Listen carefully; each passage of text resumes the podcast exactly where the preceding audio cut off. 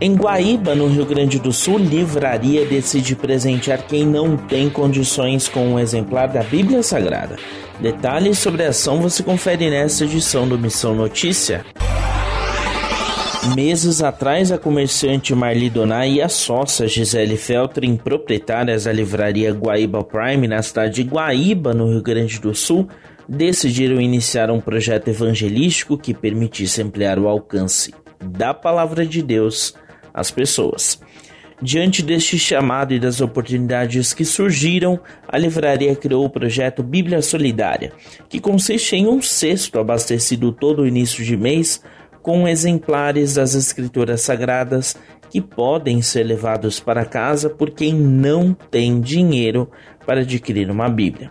A iniciativa começou a ganhar corpo em meio à pandemia, diante de tantas perdas de vidas registradas desde março de 2020 por razão da Covid-19.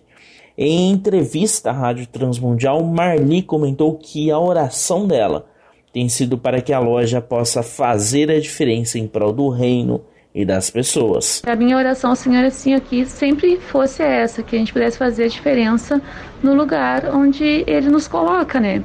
Então a minha oração é essa: eu quero estar no lugar, mas não ser apenas mais uma pessoa ou uma vendedora.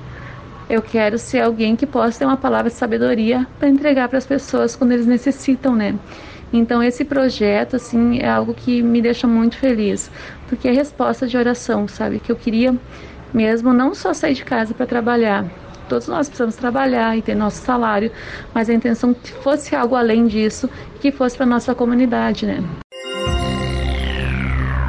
A ideia do projeto é que exemplares da Bíblia também sejam distribuídos em outros lugares, como por exemplo presídios. O público pode contribuir e entrar em contato com a livraria para doar exemplares em bom estado. Para mais informações, procure por Livraria Guaíba Prime no Facebook ou no Instagram.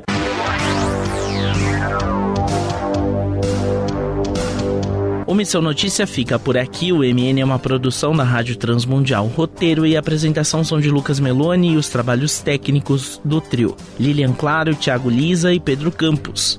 Até a próxima edição.